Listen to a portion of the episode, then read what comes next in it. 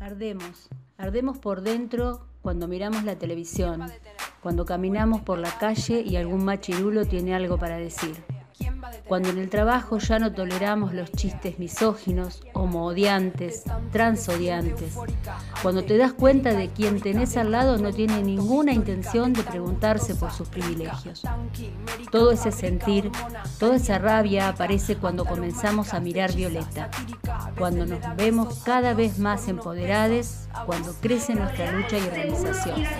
Cuando miramos Violeta, ya nada es igual poética con la base que suena y cinética y con el tipo de tu lírica.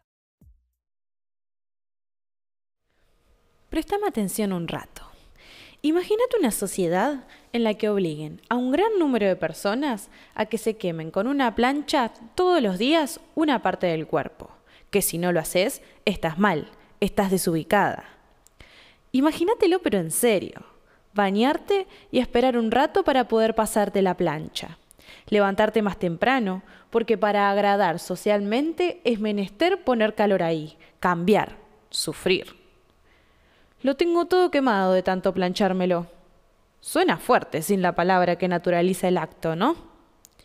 Hace años que esta herramienta se disfraza de compañera, de fiel, la planchita. Supo ser la que a los trece te hizo mujer. Pero vamos un poco más a fondo. Yo me la pasé desde los 14 sin parar y ahora ya no se me hacen los rulos. Yo tengo todo el pelo duro desde que me la regalaron para el día de la niñe. No te tortura porque no duele, pero sin planchita no hubo 2009. No hubo Sidarta, cumpleaños de 15 o casamiento, sin mujeres que una hora antes estén apostadas con broches y colitas preparadas para pasarse la planchita. A mí en el trabajo me regalaron una chiquita para la cartera. El pelo lacio nos marcó la agenda durante muchos años.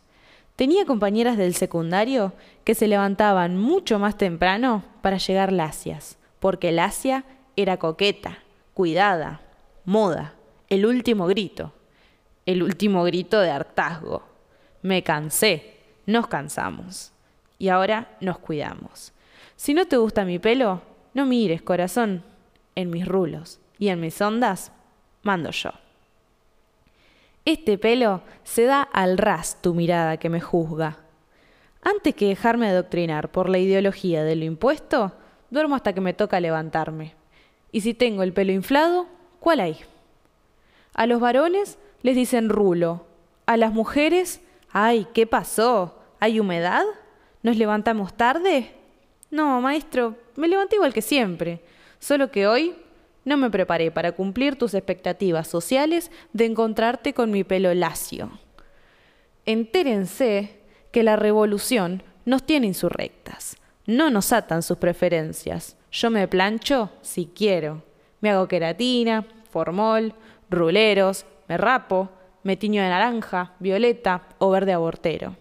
Pero lacias, infladas o rulientas elegimos ser mujeres.